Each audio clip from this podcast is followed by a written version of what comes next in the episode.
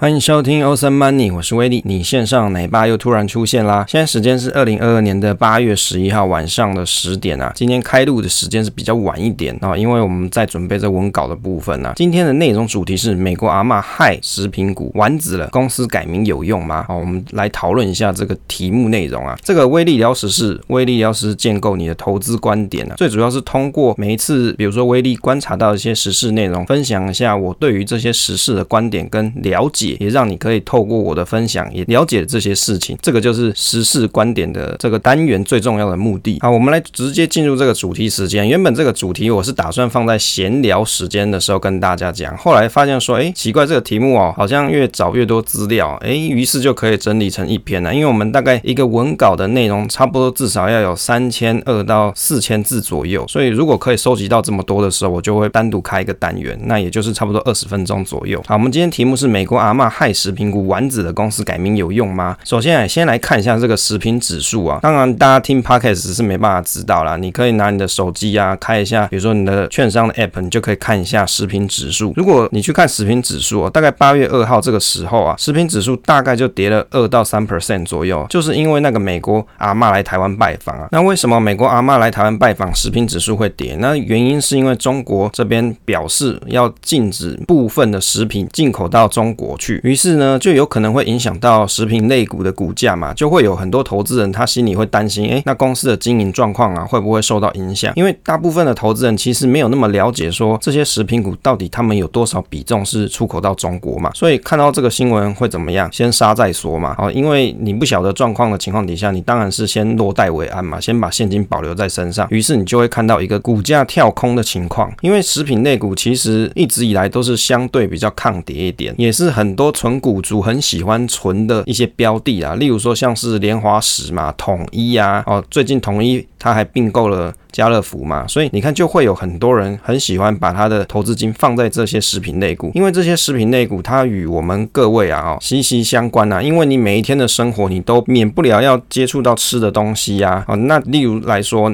你去 Seven 买便当嘛，你去全家便利商店买便当嘛，或者是去买面包，你就避不掉像莲花食啊，或者是统一这些，所以他们的产品就是跟我们非常息息相关，而且当原物料涨价的时候，你就会发现你去便利超商买的东西又更贵了，所以。他们又有定价的权利，因为外食族嘛，你可能因为时间的关系，或者是因为你工作上的关系，你只是想要图个温饱，你大概就便利商店买买，回家就吃一吃就结束了，所以你就有可能会因为它涨价，你还是得要去买，所以它也会有这种定价的能力在，所以会相对比较抗跌。食品抗通膨优于科技股啊，在二零二二年八月二号有一则新闻就讲说，百家食品厂中国突然喊卡进口啊，这食品股蒙羞。其实这个新闻就是提到说中国海关。突然呢，就把台湾多家食品给它给它暂停进口啊，所以呢，很多人就表示说，哎，这个是不是就是中国要来报复台湾呢？就报复，因为那个美国阿嬷来台湾的关系，刚好啊，你看现在其实第三季嘛，Q3 的时候是什么？是食品厂的传统旺季，哎，其实也是电子厂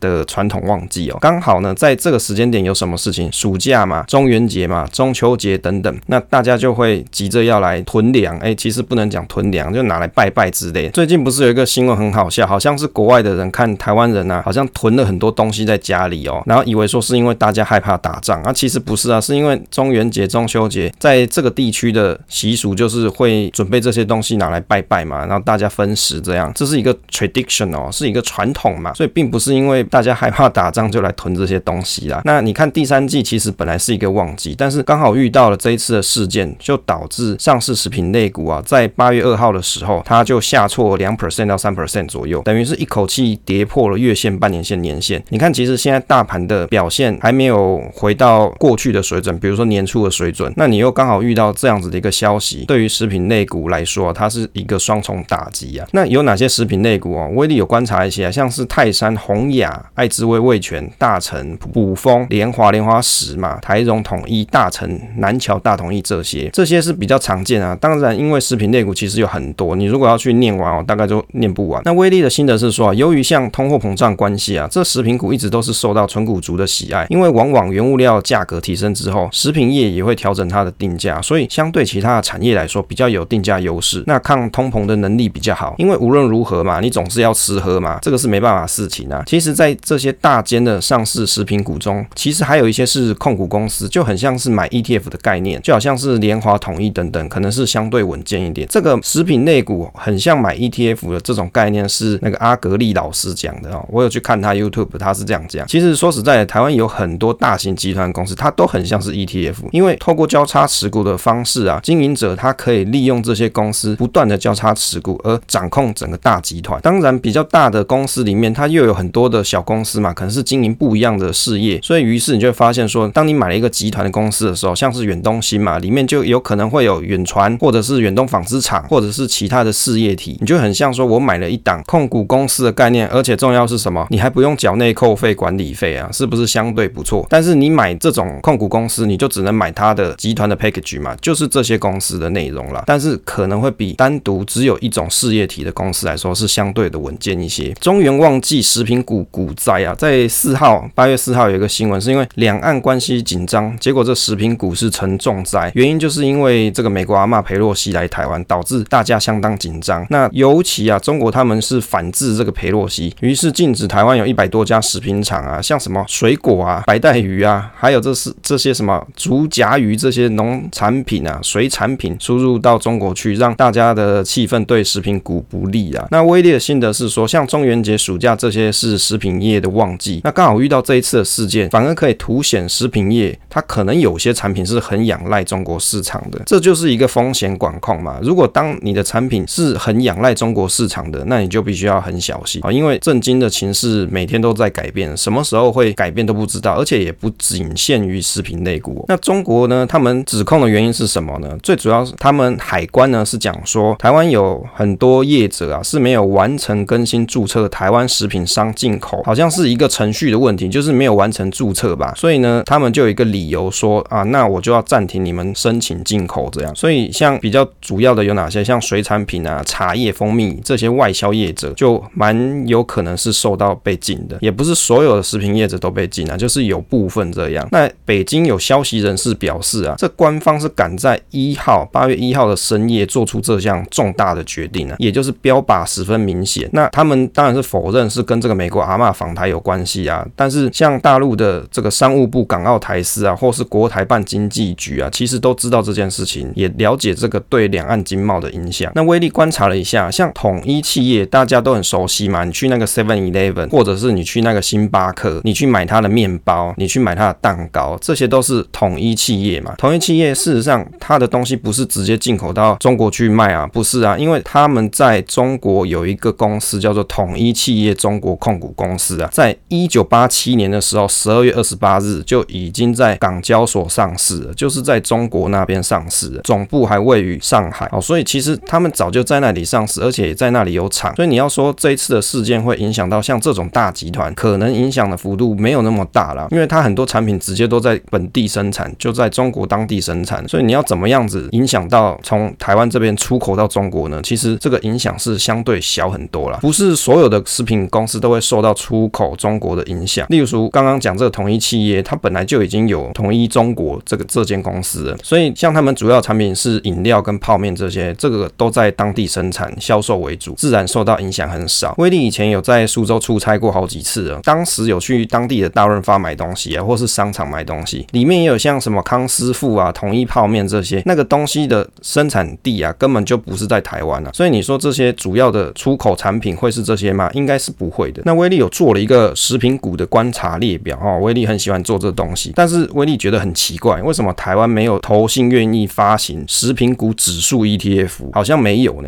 是不是没有这个市场？但是如果有，我倒是蛮想要说持有一下。为什么？因为食品类股它有什么特性？第一个是相对抗跌嘛，有抗通膨的特性，股价相对表现稳定。那有这些好处，而且它有长期配发股利的优良传统。那到底为什么没有特别出一个关于食品类股的 ETF？反而你会发现说，很多高股息的 ETF，它反而是纳入了这些食品类股进来，有可能啊，但是没有专门只有一个食品类股的 ETF。那我觉得是蛮可惜的。那我做了一个食品股的观察列表啊，在这个列表里面就有像泰山、宏雅、爱之味、统一、环泰、味全、大成、莲花石、台中、鲜活果汁、KY 嘛、大统一、莲花、补风、大成这些公司。在这些公司里面，我去观察了八月十一号的股价，也就是我们观察日的股价，以及八月二号就美国阿妈来的那个时候的股价，去看了一下，其中跌最多的是鲜活果汁，跌了大概负五 percent，五点五 percent 左右。次之是爱之味啦，负四点五 percent 左右。鲜活手上它大概有七百多个品牌客户，供货的店数超过七万家，九成是中国客户了。那如果你去看它五月的营收啊，大陆的疫情趋缓，那夏季的饮品旺季来临，五月它的合并营收大概是新台币四亿，年减二点四七 percent。那前五个月的营收呢是十四点八四亿，大概是年减十八 percent。其实鲜活果汁它的问题点是在于它在那个地方有卖了很多饮料嘛，问题是封城啊，谁要去买？所以就很容易受到疫情的影响。当当然，威力认为啦，他们的原料应该还是在中国当地生产，应该也不至于是受到从台湾出口到中国影响才是。所以它股价跌的原因比较有可能像是因为它本来的营收状况就没有很好，受到疫情的影响嘛。因为上半年上海啊，中国不是一些城市封城嘛，所以它本来就已经是受到比较大的影响的公司。所以尤其这个消息又出来的时候，更让大家没有信心，并不是因为这个消息是主要它跌的原因啊，并不是。其次，跌幅最重的是爱之味啦，爱之味大概是跌了负的四点五 percent。虽然大盘突破季线，你去看现在台股大盘突破季线嘛，但是食品股的指数还是相对弱势。那爱之味呢，它是次之啊。那联华呢，最近的股价表现也没有很好，它是受到联成的影响，因为景气循环股嘛，联成是属于景气循环股，就导致联华的股价也表现相对受到压制。你看，像八月十一号我们观察这一天，其他有些食品类股涨幅是不错的哦，但是联华因为有受到这个联成的影响，想它可能还在股价相对较低的阶段当中啦。出口中国的金额这件事情是一个蛮重要的资讯啊，因为威力很想了解说，到底台湾出口到中国以及香港食品总金额有多少？那我查到资讯，从财政部的贸易统计资料里面看到，大概是十七亿美元左右，其中出口品项包括像什么石斑鱼嘛，最近大家在讲国军加菜啦，这个石斑鱼啊，因为他们不要嘛，只好卖给国军啊，还有一些植物产品，像释迦、动物油脂挑制产品，像烟酒饮料这些，烟酒饮料出口金额就占了差不多十亿美元是最多的，其次是动物的产品是四点三五亿美元，植物农产品出口中国跟香港是二点三美元，那动植物的油品出口中国香港是三千两百万美元呢。威力的心得是从这个新闻呢，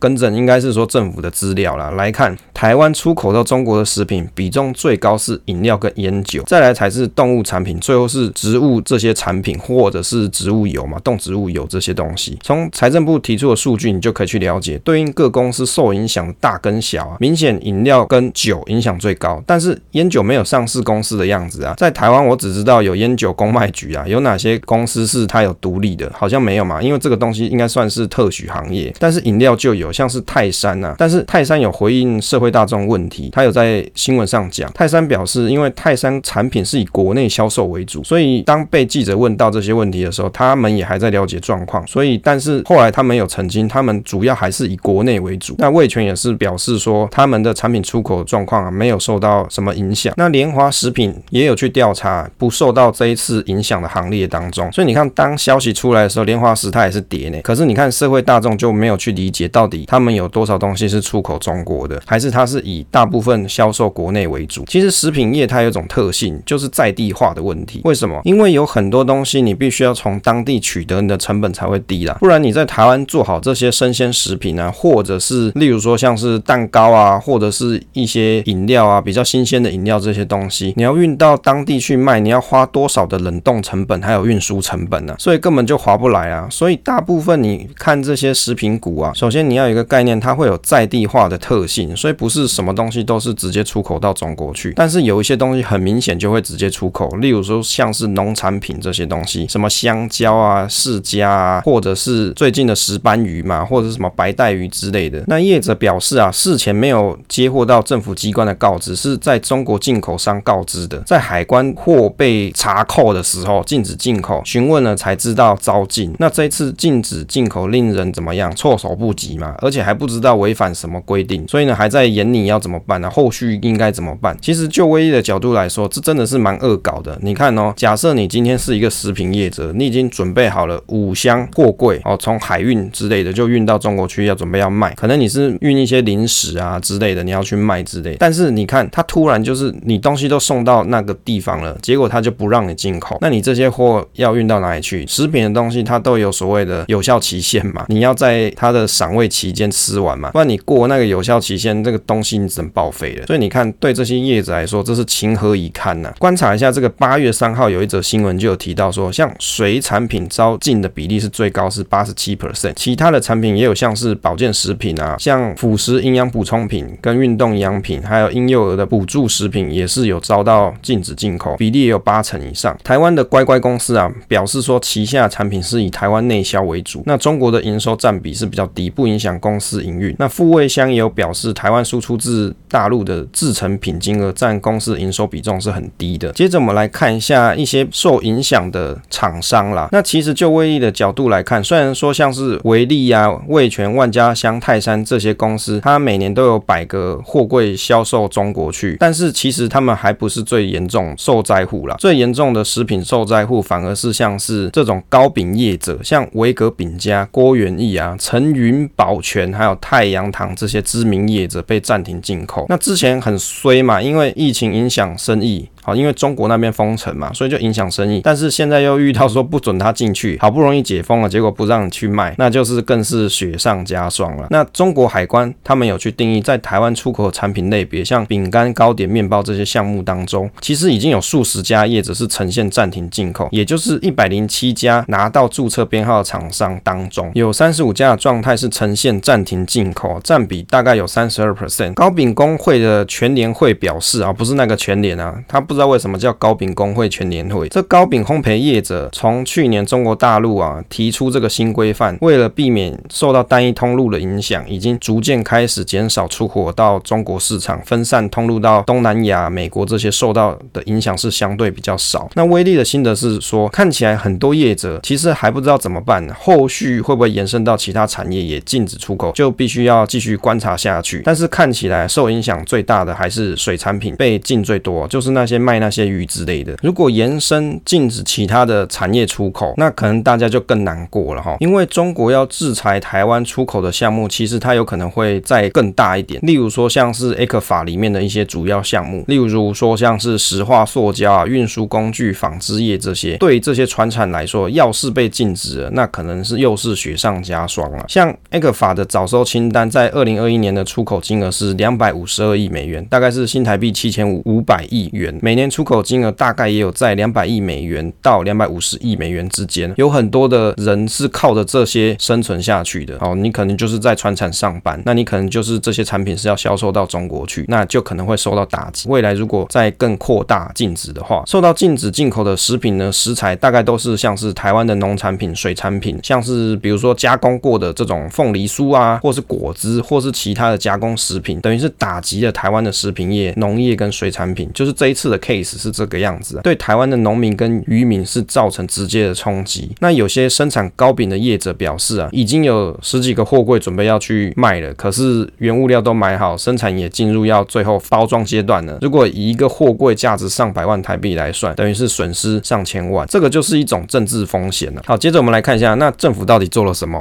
你没有看到说这些业者惨兮兮的、苦哈哈的赔了好多钱，那这些东西可能这些食品也不能用了，可能要销。毁了。那政府到底做了什么事情？我们来看一下啊，这个二零二二年八月十一号，我看了一下这经济部的公告，经济部有启动了一个计划，叫做台湾食品全球购计划。哦，这这个名字是不是听起来很威啊？就是全球购嘛，那购就是 G O 啦，到处跑的意思啊。这经济部提拨了两亿元的经费，要来推出这个台湾食品全球购的计划，是预定从八月起到十二月，密集的在全球十三国举办大型的促销活动以及购物中心快闪活动，扩大推广我国的加工食品，让这些食品业者可以因应这一次中国的突发性的限制进口影响，而且啊，积极布建国际市场通路，分散市场的风险。哎，你以前不做这件事，哎，突然这一次事件你就开始要做了。其实我觉得不是只有食品业啦，其实很多产业都是。当你有很多的比重是销售到中国的时候，等于你就有一个把柄被人家抓住。像我国的加工食品，大概有两成是输出到中国的市场，所以业业者他为了要可以快速因应，等于他可以。透过这个计划，把它的销售层面可以扩大到更多的国家。那政府是希望说可以协助食品的加工业者渡过难关了。那政府他们有规划在东南亚、东北亚等十三个国家的购物中心、超市去举办这些购物展啊之类的，让这些产品可以好好的销售一番呢。在辅导的方面呢，也有办理，比如说鼓励食品业者啊，跟国际通路厂商啊去做一些促销活动，以及帮助这些食品业者去取得一些认证标章，像是 ISO 二二零零零啊这些标章等等。那经济部也有在国内办一些食品展的活动，像是台北食品暨伴手礼国际博览会，还有什么十米餐啊、十米合餐节实体展会，还有幸福婚宴嘉年华这些活动啊，这些我都没有去参加过了。如果各位有兴趣的话，可以去关注一下政府办的这些活动，搞不好去你又可以吃什么试吃啊啊！这台湾人最喜欢呢，就看到那试吃摊，你就一定要排在后面。好像我老婆最喜欢，我们每次去好好事多嘛，那不是会那边煮牛肉之类，他就很喜欢排在后面，给他吃一口再走，那种微小的幸福感啊，这小确幸就是相当的有意思啊。那另外呢，政府它还有做一些事情，像农委会啊跟食药署，它有拟定一些措施，要协助业者去跟中方去做一些沟通，然后呢，辅导业者可以依据食药署注册的文件资料去填写相关的内容，以利两岸的贸易顺畅。接着我们来看一下这公司改名有用吗？我看到了八月七号有一则新闻哦，是在讲郭元益更改公司名称出口中国，已经损失了一亿元了。在士林发迹百年的知名糕饼业者郭元益，这个大家都知道嘛？你小时候看电视广告，你大概都知道，可能你订喜饼也是订这一家的。但是他们有很多的产品出口是到中国去，所以当发生了这个问题的时候，他们很苦恼啊，因为损失很多钱。于是呢，他们想到一招，就是更改公司的名称的方式来解决，就不再使用郭元益这三个字出口中国。那郭元益被暂停进口的品项有糖果、饼干、糕饼、面包，还有食用植物油、油料啊，还有面食的馅哦，包馅。那目前他们透过更改公司名称来解决运输到中国然后进口的问题，但是后面可能还要再观察有没有其他的问题存在啊。那威力的新的是从这个案例看起来啊，食品业者应该要尽可能的在中国当地生产，避免受到进口问题的波及啊，也可以减轻关税的问题。其实哦，我们如果把这个东西去横向展开，你刚才都讲到的是进口嘛，但是如果今天是中国要出口原物料给你呢，这也是有可能的事情。他不出口给你呢，这也是让你受到重大打击的一种方式。最后我们来看一下这个标签中国台湾这件事情，在八月五号有一则新闻是提到，中国最近在严审中国台湾的产地标识，让这个台湾的业者出货遇到更多的麻烦。那这个规定是什么？是指说，当我们如果台湾的公司出口到中国的时候，产地必须标记中国台湾四个字，或者是中华台北，不然就不让你入关哦，就没办法通关嘛。那最近因为两岸关系紧张，也有一些中国的厂商做出相关的要求，但是因为两岸的官方规定不一样，造成一些出货上的麻烦。事实上，这个规定在二零一五年的时候，中国的官方就已经通知台湾这些公司，也就是台湾送到中国的货品不能有出现 ROC 的字样。如果你要写台湾，你就必须要加注中国，就是中国台湾。那有食品原料业者向中央社的记者表示，这项规定以往是很宽松啦，就是你可能只要通过像是遮盖啊，或是贴标签上去，就可以让你过关了。威力的心得是说，看起来以前就有这规定啊，只是因为最近美国阿嬷来台湾啊，他们就要把这个规格抓紧一点，好好给你怎么样刁难一番啦。所以呢，从这个案例来看，就是要故意刁难台湾的业者进口。最后来心得总评一下，其实从这一次的案例就可以得知啊，那台湾出口中国的商品其实是很多的，应该好好经营两岸关系啊，求同存异。那到底台湾总共出口哪些国家呢？哪一个是台湾出口最大的国家跟进口最大的国家呢？从行政院的网站里面就有这个资料。出口方面，一百一十年我国第一大出口市场为中国大陆含香港，占整体出口比重四十二点三 percent 哦。进口方面，第一大进口来源为中国大陆含香港，占整体进口比重是二十二 percent。所以你从这个资讯，你就可以得知，如果它全面禁止你台湾的商品进口的时候，或者是出口的时候，那台湾的经济可能就会面临到一个很困难的情况。不过啊，我觉得这个东西就是七伤拳。呐啊，这对中国的厂商来说也不是一个很有利的事情，因为他本来要出口给你，或是要进口买你的东西，他可能还要再做，比如说转换成其他的产品再销售，他可能是进口你做的某一个 parts 某一个零件，他还需要你这个东西拿去做出成品。当全部都禁止的时候，我相信对他们的业者也是一个很大的困扰，所以你就会去发现为什么中国它是选择像这种食品业来做开刀呢？哦，因为你大概卖的东西都是成品过去啊，也可能你是卖馅料之类的，但是可能相对比起其他的产品来禁止，它的影响是比较小一点，对他们的影响可能是小一点。第二点呢、啊，像目前的食品业者哦，如果像是上市公司，大多其实都会在中国有设厂，少部分没有设厂的小公司啊，就是在中国没有设厂的小公司，则可能可以透过改名来应对啊，像是郭元益。但是这是一个警讯啊，如果当你的市场大多都在中国的时候，你就很容易受到政治风险的影响，尤其像两岸的关系有时候是很紧张的，那你公司要生存啊，你不能因为你不能出口中国而破产吧？这就是一个很大的问题。第三个，如果你是在投资上你很喜欢食品业者的公司的朋友来说，这次倒是一个好机会，你可以去观察看看喜欢的食品公司，看是不是对中国的出货量占比不大。如果占比还好啊，那你就可以透过这一次事件，也许可以布局看看了。但是你要自己去评估，要去研究哦，那也许会有不错的收获了。这是威力的见解。好了，由于时间的关系讲了很多，那我相信这个东西大家可能也很关心，因为也有很多朋友你手上是有食品股的，你听了这一次的分享，你大概就会有一些概念，会知道说哪些食品股它可能受的影响会比较重，哪些是比较小一点的。啊，节目的最后啊，分享总是单纯的快乐啊，期待我们下次再见。